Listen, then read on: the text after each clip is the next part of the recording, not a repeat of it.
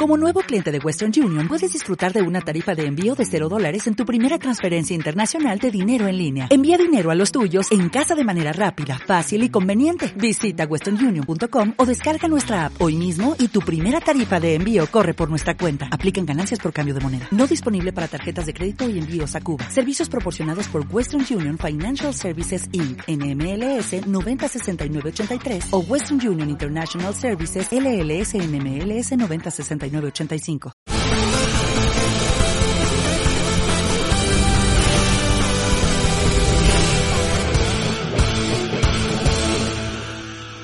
Hola, ¿qué tal Cowboys Nation? Aquí Eduardo Flores con un nuevo episodio sobre nuestros Dallas Cowboys. El día de hoy analizaremos el horrible partido de la semana 3 y lo que se viene para el siguiente cuarto de la temporada del 2020. Los Cowboys iniciaron con pie izquierdo este año. Todos teníamos altas expectativas con el staff de cocheo y este equipo dotado de talento. Sin embargo, con los resultados de las primeras cuatro semanas, la realidad es que han quedado mucho a deber. El domingo pasado, los Cowboys cayeron en casa ante unos Browns por marcador de 49 a 38. Y en los últimos tres juegos, los Cowboys han anotado más de 30 puntos, pero también han recibido más de 30 puntos por partido. Con solo ver los marcadores podemos llegar a dos conclusiones. Nuestra ofensa es muy buena, pero nuestra defensa es verdaderamente mala. La ofensiva liderada por Dak, quien lanzó para 502 yardas y 4 touchdowns, tuvo una muy buena actuación, Abajo en el marcador por 27 puntos, lograron llegar a poner el déficit a tan solo 3 puntos con casi 4 minutos por jugar. Sí, es de admirar el esfuerzo que se hizo por tratar de empatar el partido.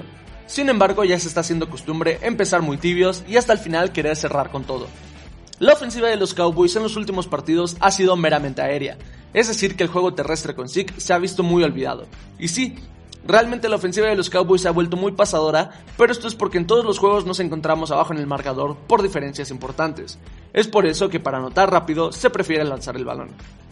Analizando nuestra ofensiva, no podemos negar que Dak está jugando un excelente nivel y que tenemos a uno de los mejores cuerpos de receptores. Sí que ha quedado en las sombras estos últimos juegos, pero ya expliqué el por qué la ofensiva se ha inclinado más por jugadas aéreas. Sin embargo, el peor error de la ofensa son las entregas de balón. Teniendo la defensa que tenemos, debemos evitar regalar el balón al equipo contrario. La línea ofensiva se ha visto bastante mermada por lesiones y siguen sin encontrar un ritmo. Han permitido muchas capturas al coreback e incluso varias de esas capturas terminan en fumble. Al igual que en la carrera los huecos difícilmente se abren, los corredores igual han tenido muchos fumbles en las últimas semanas y es algo que no se puede permitir. Sigo creyendo que esta ofensiva es una de las mejores de la liga, pero todo empieza con la línea. Si la línea abre el juego terrestre, eventualmente habrá juego aéreo y podrá ser una ofensiva equilibrada. También, la ofensiva debe dejar de regalar el balón con los turnovers y tratar de tener a nuestra defensa fuera del campo por el mayor tiempo que puedan. Evitar tener drives de 3 y fuera y que todos los drives sean largos y puedan culminar en puntos a favor. La defensa. La verdad es que no hay mucho que analizar, pues con este tipo de marcadores es más que obvio que hay algo mal con la defensa. Ningún equipo va a ganar partidos cuando a tu defensa le meten casi 50 puntos en un solo partido. En tan solo los últimos tres partidos han permitido un total de 126 puntos. Muchos creíamos que el juego aéreo era lo que más le complicaba a la defensa. Sin embargo, el domingo pasado, los Browns corrieron para más de 300 yardas y sin su corredor titular. Cuando se ve a la defensa de los Cowboys adentro del campo, se ve un equipo confundido, sin esfuerzo, sin hambre de parar al rival. A pesar de tener a muchos jugadores de renombre, sencillamente se ven desaparecidos a la hora del juego. La línea defensiva no se puede cerrar ante la carrera y no puede presionar al coreback a la hora del pase. Los linebackers se ven perdidos en sus asignaciones y no apoyan ni a la carrera ni el pase. Y el perímetro realmente es muy malo. Los receptores rivales siempre tienen una separación considerable. Muchos jugadores han externado que el playbook defensivo de Mike Nolan es muy complejo por las múltiples variables que hay. Los mismos jugadores se confunden y permiten jugadas grandes. Mike McCarthy afirmó que se niega a hacer una defensa de pocas jugadas, a pesar de que esta compleja defensa ha dado cero resultados. De igual forma, los Jones han dicho que por el momento Mike Nolan no es en riesgo de perder su trabajo. Yo haría estos cambios para tratar de arreglar las cosas a la defensa. Primero, tratar de reducir el playbook para que tus jugadores puedan jugar con las menos dudas posibles. Después, buscar ayuda en la agencia libre para safeties, linebackers y tackles defensivos. Y si esto no da resultados, correr a Mike Nolan. Es evidente que los jugadores no están a gusto con el coordinador defensivo, y su falta de esfuerzo lo confirma. Si yo fuera los Jones, traería al ex coordinador defensivo de los Rams y ex head coach de los Cowboys, Will Phillips.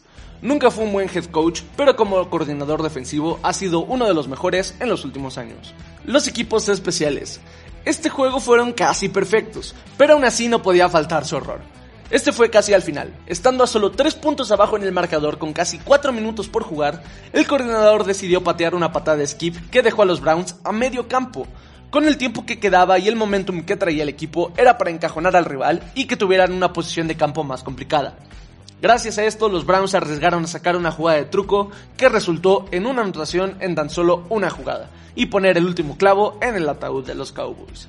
Para esta semana tenemos pocos movimientos en el roster y en las lesiones del equipo. Joe Looney, centro titular, salió con una lesión en la rodilla y estará fuera cerca de tres semanas. Sin embargo, el novato Tyler Viadas ha jugado de manera excepcional y podemos estar tranquilos en la posición del centro. Los Cowboys banquearon al tackle derecho Terrence Steele, quien había jugado de forma horrible. Con el regreso de Tyron Smith pusieron al backup Brandon Knight del otro lado y la verdad es que ha hecho un buen papel. Los Cowboys han cortado al safety veterano Brandon Carr, quien apenas llegó hace unas semanas. Esto puede indicar que Anthony Brown y Chido Beagusi pudieran regresar de la lista de Injury Reserve y verlos pronto en el campo. Sin más que analizar y reportar, vamos con lo que podemos esperar esta semana contra los Giants y nuestro ex head coach Jason Garrett. La ofensiva tiene que jugar a la perfección. Deben de tener un juego sin entregas de balón y sin drives cortos.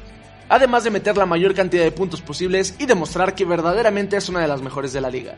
La defensiva juega contra una ofensa con solo 3 anotaciones en toda la temporada y sin uno de los mejores corredores de la liga. Además, por puro honor, deben frenar toda la tarde a la ofensiva de Jason Garrett. Los Giants es un equipo que no debería generar complicaciones. Sin embargo, sabemos que es un duelo divisional.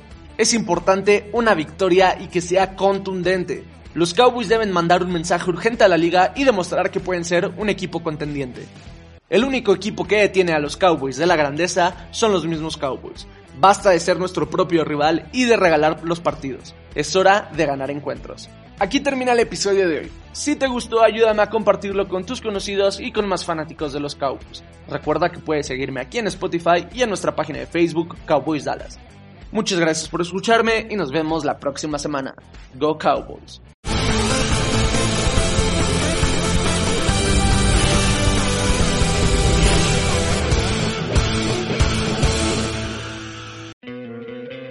¿No te encantaría tener 100 dólares extra en tu bolsillo? Haz que un experto bilingüe de TurboTax declare tus impuestos para el 31 de marzo y obtén 100 dólares de vuelta al instante. Porque no importa cuáles hayan sido tus logros del año pasado, TurboTax hace que cuenten. Obtén 100 dólares de vuelta y tus impuestos con 100% de precisión. Solo con Intuit TurboTax. Debes declarar para el 31 de marzo. Crédito solo aplicable al costo de la presentación federal con TurboTax Full Service. Oferta sujeta a cambios o cancelación en cualquier momento.